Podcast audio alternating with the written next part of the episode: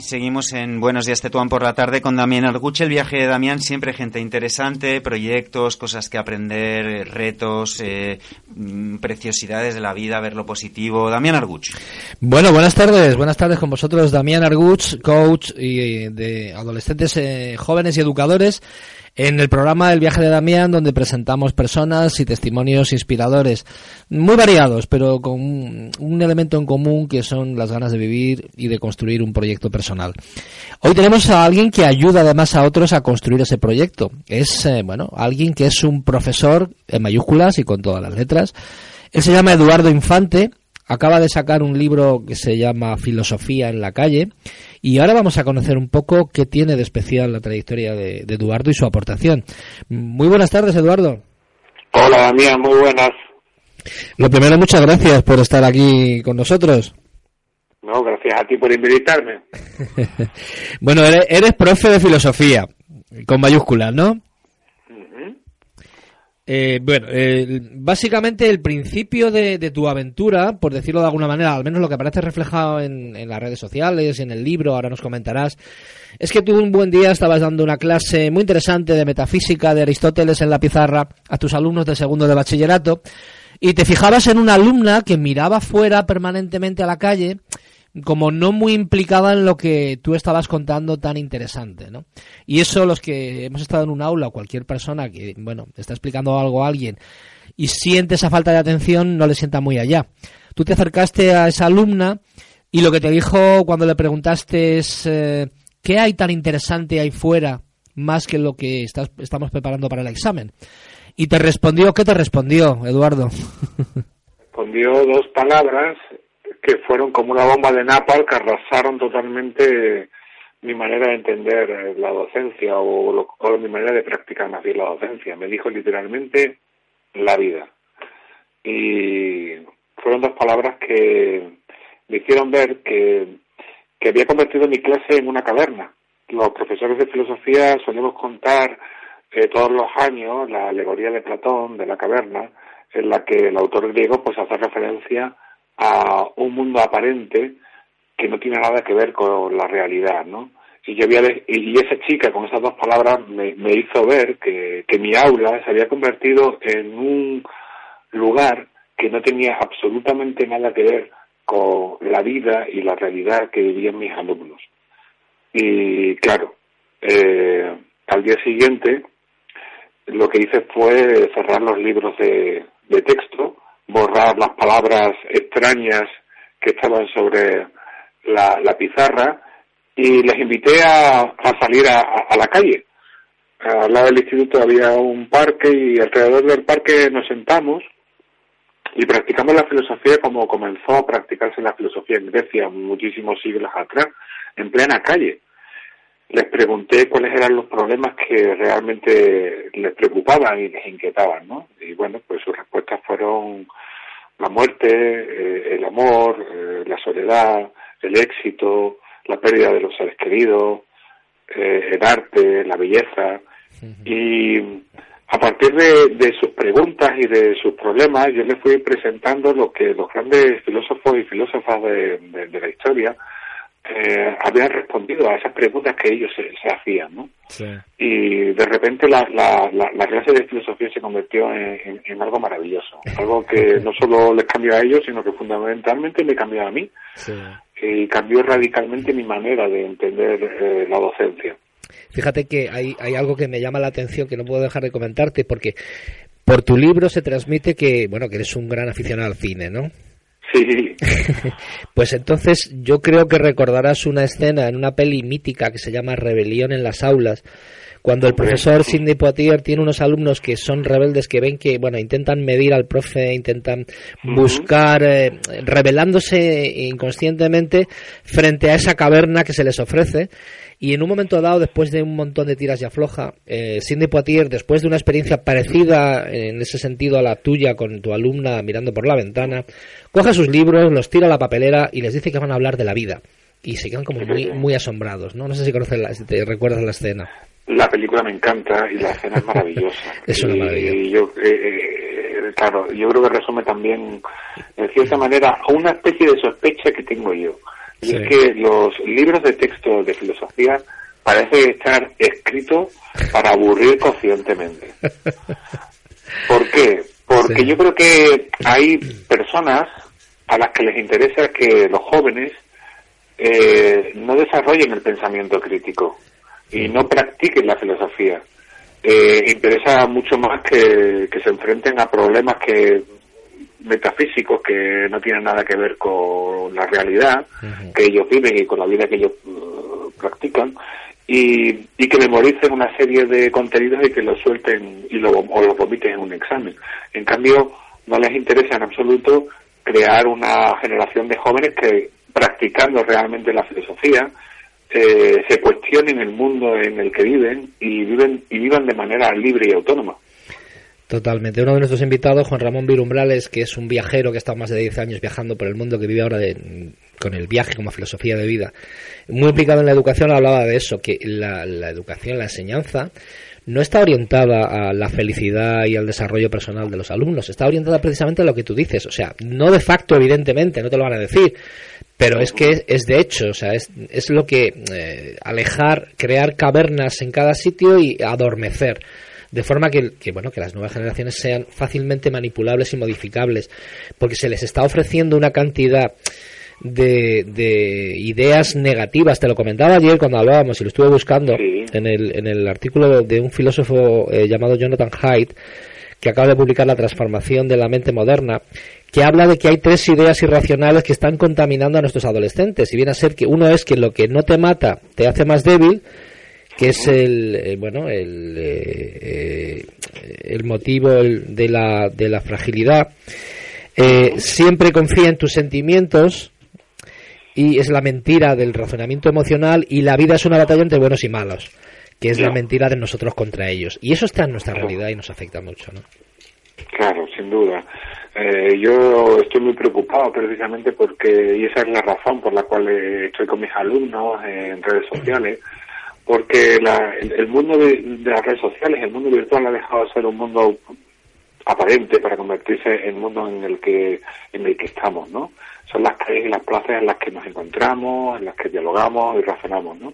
Y ahí, en, ese mundo, yo descubrí que, mis alumnos están totalmente atacados por una serie de relatos y de discursos que van a la amígdala, es decir, van a lo emocional. ¿Por qué? Porque cuando se activan determinados tipos de emociones, como son el miedo o el odio, que eh, de repente el individuo pierde su libertad y forma parte dentro de una masa que es totalmente manipulable. Eh, a, su, a, las pantallas de, su dispositivo están continuamente llegando un montón de mensajes que están buscando literalmente que eh, dejen de ser sujetos libres para convertirse en sujetados, que formen parte de una masa, ¿no? Eh, por eso yo me encanta entender la filosofía y, enseñarles la filosofía como una especie de, de, bálsamo o de antídoto ante, ante, la manipulación y ante el dogmatismo ideológico. Y una de las cosas que estoy totalmente de acuerdo con lo que tú decías es que eh, vivimos en un mundo en el que literalmente lo que se está intentando es que nuestros jóvenes entiendan que hay que la persona que opina de, manera diferente a ellos es una persona malvada, un enemigo al que tienen que combatir, en vez de una persona a la que deberían intentar comprender y a la que con la que deberían intentar dialogar para encontrar un, un bien común y construir una ciudad en la que todos podamos vivir juntos y en la que se acepte efectivamente la pluralidad y la diversidad ante eso que haces y que, optas, hay dos ideas que se me ocurren a bote pronto. Una es que, bueno, es verdad que hay intereses, no sé si conscientes o inconscientes, pero sí que están ahí que tratan de hacer la filosofía como algo abstruso, como algo inútil, como algo oscuro y para una élite intelectual que se dedica a elucubrar, ¿no? Mientras que ya hace más de dos mil años Epicuro afirmó que los argumentos de la filosofía son vacuos, son vacíos y no mitigan ningún sufrimiento humano, ¿no? Totalmente de acuerdo. Bueno, la filosofía comenzó siendo una práctica popular, ¿eh? Efectivamente. Eh, es curioso que se practicaba en los gimnasios y de la mm. misma manera que hoy en día mm, todo el mundo practica deporte y cada uno practica un tipo de deporte y lo vemos como algo normal y popular, aunque haya gente que lo haga de manera más profesional, pues los griegos practicaban la filosofía, practicaban el diálogo y el discurso filosófico. eh, recordemos que, por ejemplo, Sócrates no era un profesor de filosofía, Sócrates era un escultor.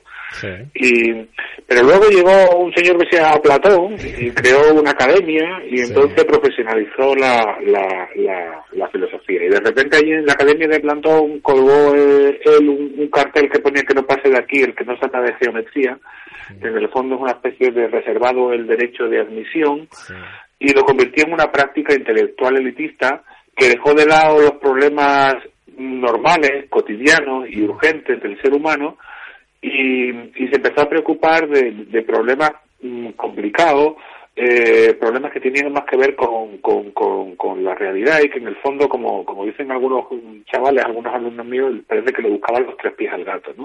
Pero hubo un tiempo en el que la filosofía no le buscaba los tres pies al gato.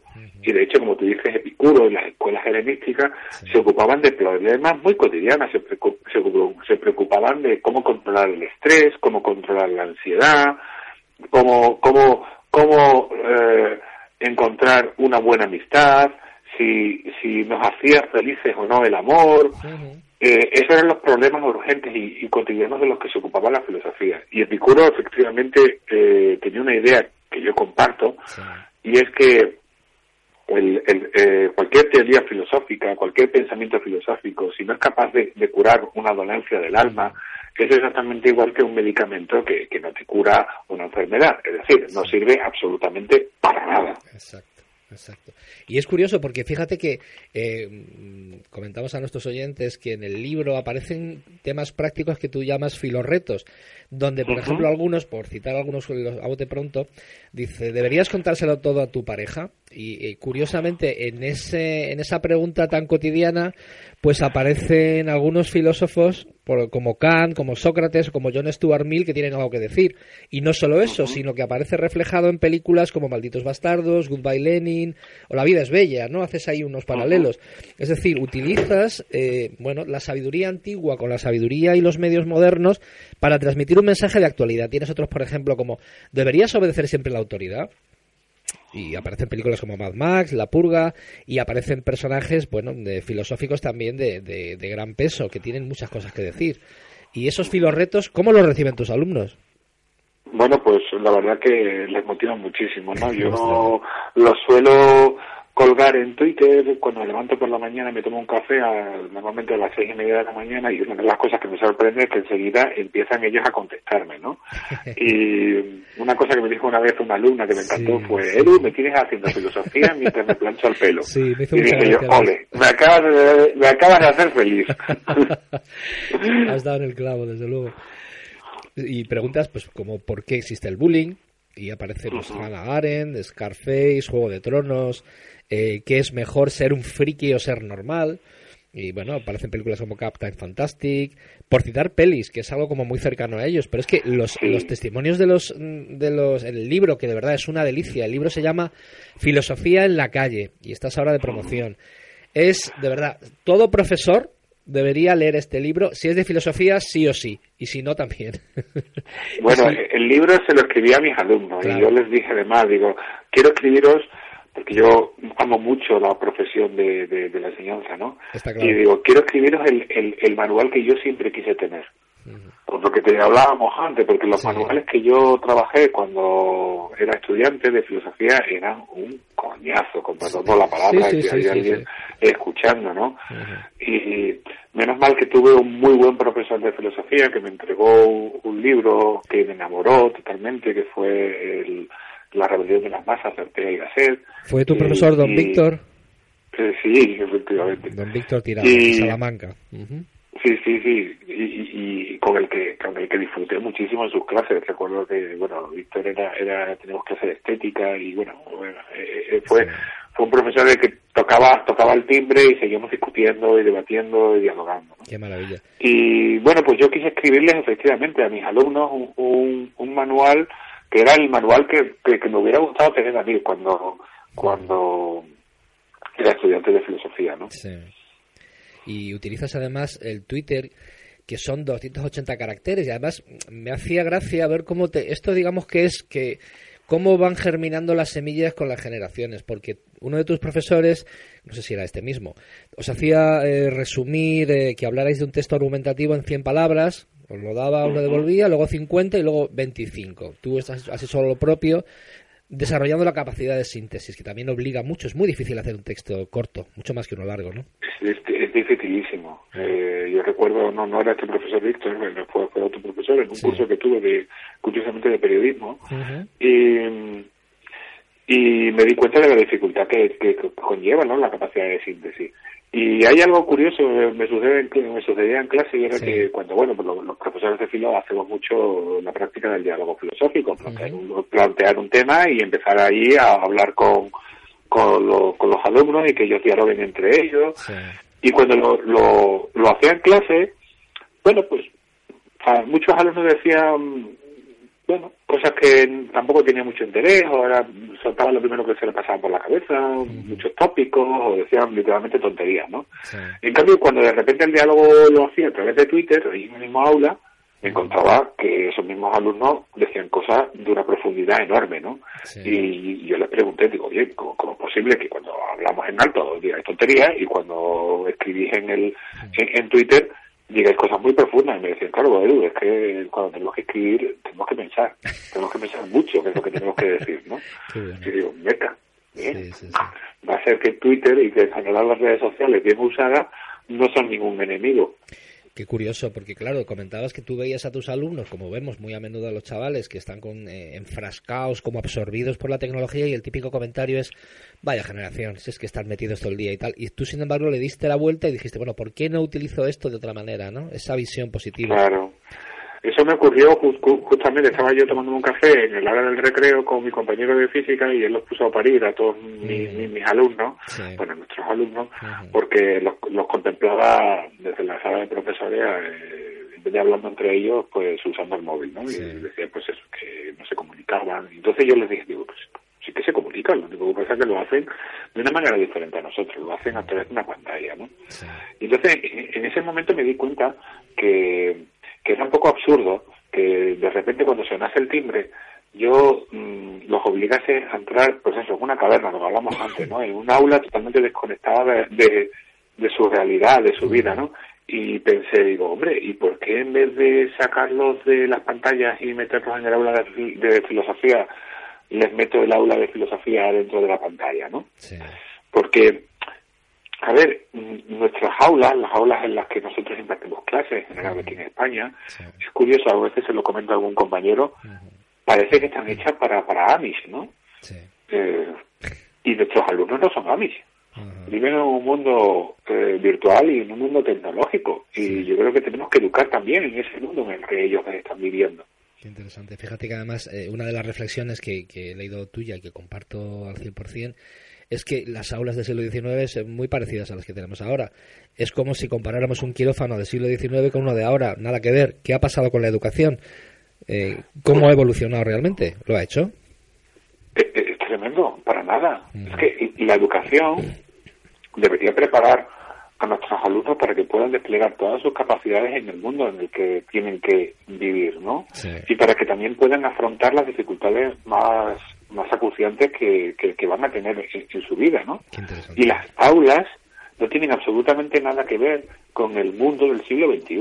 Si nosotros cogiésemos una foto de un aula del siglo XIX y la comparásemos con las aulas de cualquier instituto de España, veríamos que son exactamente iguales.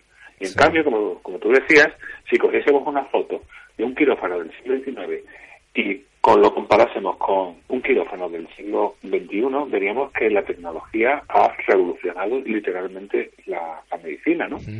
¿Por qué no se ha producido esa revolución, no? Eh, ¿Por qué no estamos educando también en, eh, el mundo virtual, no? Pero si eh, nosotros no estamos ahí, los profesionales de la educación no estamos ahí ayudando, acompañando, dando herramientas a, a nuestros alumnos, pues entonces lo que lo, lo que ocurre es que en las redes sociales campará a sus anchas las medias verdades, las fake news, el populismo, el dogmatismo. Los malos tienen muy claro y saben de manera muy consciente que si quieren manipular a la población joven, lo único que tienen que hacer es entrar en redes sociales. Sí, ¿Por qué nosotros, los educadores, no lo tenemos tan claro? La importancia que tiene educar y estar ahí presente en las redes sociales. Las redes sociales son hoy en día las plazas y, las calles eh, en las que antiguamente los eh, los griegos eh, practicaban la filosofía, el diálogo. O sea, la filosofía tiene que volver a ocupar esos lugares. Es decir, cuando digo la filosofía, lo que estoy hablando es de, ese pensamiento racional, de esa actitud crítica, de ese cuestionamiento, de esa búsqueda del bien, de la belleza y de la verdad, ¿no? Efectivamente, además has tocado un tema muy, muy importante que es la figura del profesor. Hoy en día ya el profesor no puede ser el mero transmisor de conocimientos, ya hay Google y hay un montón de, de información por ahí, sino un diseñador de estrategias de aprendizaje que pone al servicio del alumno, que pone al alumno en el centro y le acompaña en ello, ¿no? Claro, sin duda. Yo estoy totalmente de acuerdo con, con esa afirmación que haces, ¿no? Eh, es absurdo. La información la tiene, toda la información la tiene cualquier persona en la pantalla de su móvil. El profesor lo que tiene que hacer es guiar, es seleccionar, es eh, saber eh, generar efectivamente esas estrategias de aprendizaje, es dar criterios, mm, es fundamentalmente indicar a cada uno de los alumnos de todas las entradas que tienes ahí de Google cuando buscas algo, esta es la que se acerca a la verdad y estas son erróneas. Mm, y sobre todo lo que tiene que hacer es poner al alumno en el centro del proceso de, aprendizaje. Hay una, una, frase que suelen citar los ingleses que a mí me gusta mucho y que, bueno, pues me sirve un poco de guía en mi práctica de la enseñanza y es que mm, para enseñar eh, la, latín a John hay que saber mucho latín, sin duda, pero hay que conocer muy bien a John. Es decir, hay que conocer muy bien a cada uno de los alumnos, cuáles son sus intereses, cuáles son eh, sus historias, cuáles son sus objetivos en la vida, cuáles son sus problemas, sus preocupaciones, ¿no? Eh, ten en cuenta que nuestras aulas hacen una cosa un poco rara y es que selecciona a nuestra alumnada en función de algo tan, eh, bueno, arbitrario como la edad. Imagínate que eh, nos apuntásemos tú y yo a una, a una escuela de, de, una academia de idiomas y nos pusieran, me pusieran a una clase simplemente por mi edad y no tuvieran en cuenta para nada eh, mi historia, mis intereses, mis preocupaciones, de tal manera que, por ejemplo, tú quisieras estudiar alemán, yo quisiera estudiar inglés y, bueno, nos dieran a todos exactamente el mismo menú. O simplemente el nivel el previo de cada uno, ¿no? Por ejemplo, algo tan, tan elemental. Pues es que lo que tú estás haciendo es llevar, es, todas estas conversaciones las tienen muchos profes. Lo que, la cuestión está en que uno dice, bueno, ¿esto qué hago con ello? ¿Lo llevo a la práctica? Es una reflexión que la filosofía debe, debe convertirse en acción, porque si no, si no para mí es estéril. Y, llevar adelante eh, la materialización de todo eso, porque eh, lo que tú decías también es que nuestra educación realmente cada vez prepara menos a nuestros jóvenes para la vida. Eh, ahí hablan de los padres helicóptero, de bueno, de esa falta de tolerancia a la frustración, de esa incapacidad del pensamiento crítico, de esa incapacidad de soportar la frustración y aceptar el fracaso como parte del aprendizaje, conectar con los proyectos personales. Todo eso es un trabajo que debe darte la educación. Lo otro es manipulación que debilita mucho a nuestros jóvenes.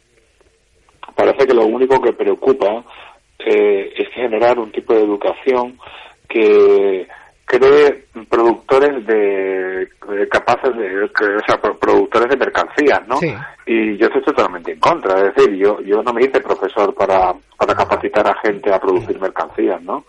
Eh, yo creo que la educación lo que tiene que hacer es desplegar todas y cada una de las capacidades de, de, la persona y efectivamente dar un generar ciudadanos libres y autónomos que puedan gobernar su vida, que se preocupen más en gobernarse a sí mismo que en gobernar a los demás. sí es que es, es, como uno intenta salvar el mundo y, no es capaz de hacerse la cama, ¿no? O sea, es, ese tipo de incongruencias. Sí, y estoy totalmente de acuerdo contigo, que, no estamos preparando a nuestros jóvenes a, por ejemplo, al fracaso, que forma parte de la vida, ¿no? En algún momento de nuestra vida vamos a fracasar, ¿no? Y hay un montón de, de, bueno, de, de mensajes, que como lo que yo te referías en ese artículo, tipo Mr. Wonderful, que hace muchísimo daño y que no tienen absolutamente nada que ver con, con, con, la realidad, ¿no? Eh, no es cierto que si, si, si, si, quieres puedes. Eh, en algún momento de nuestra vida vamos a, vamos a fracasar y, y no estamos dando herramientas para, para, para asumir que, que en alguna circunstancia no vamos a conseguir lo que queremos. La frustración forma parte de la vida. Por eso, precisamente, una, una escuela como los estoicos reflexionaron mucho y dieron herramientas a sus discípulos para afrontar efectivamente esos momentos duros de la vida en la que no las circunstancias eh, no son favorables. Sí, sí, sí. Y bueno, los estoicos tienen mucho que decir. Pues la verdad es que me encantaría continuar mm, hablando contigo de mil cosas. Espero que si vienes por Madrid, por favor, dame un toque. claro, que con filosofía también, como decía, mejor que un café con un vino. que Con un vino, sí, sí, te lo que, que, era como, efectivamente, los filósofos griegos practicaban la filosofía. Bueno, y solo para terminar, que nos comentes tu libro, se llama Filosofía en la calle. ¿Cómo va? Va muy bien, la verdad que estoy asombrado. Eh, yo no me lo esperaba en absoluto. Se, eh, estoy recibiendo muy buenas críticas y la gente me está mandando muchísimos mensajes diciendo que, lo está disfrutando muchísimo, ¿no? Pero sobre todo yo creo que para mí lo más bonito es que mi madre me dijo, eh, hijo, es el primer libro de filosofía que entiendo. Pues muchísimas gracias, muchísimas gracias Eduardo, porque además hay un movimiento ahí que va empezando poco a poco, tú eres un miembro de él, tenemos a José Carlos Ruiz con su El arte de pensar, el arte de pensar para niños, eh, Cura Sui, que es filosofía aplicada también en, Cataluña, eh, Mónica Caballé, otra filósofa que también trabaja filosofía aplicada, filósofos en Madrid. Es verdad que hay que escarbar, ¿no? Pero el potencial que tiene la filosofía para el desarrollo de una nueva sociedad, de una sociedad más sana, más justa, más equilibrada, es, es muy grande. Entonces, testimonios como el tuyo eh, son fantásticos y tu trabajo, eh, enhorabuena. El que quiera conocer. Gracias. gracias a ti por lo que estás haciendo. El que quiera saber más de ti, ¿Cómo, ¿Cómo puede, eh, en Twitter, cuál es tu Twitter? ¿Cómo es la cosa para un filo Bueno, eh, me podéis buscar por mi nombre, Eduardo Infante, o por el, la cuenta de Twitter que es arroba, todo junto, el edu tutor. ¿Y filosofía en la calle? Eh... Y filosofía en la calle, o también con el hashtag Bueno, pues nada, que tus alumnos tienen mucha suerte y oye, que muchísimas gracias. Ha sido, ha sido todo un placer. un, abrazo, muy fuerte. Un abrazo. Venga.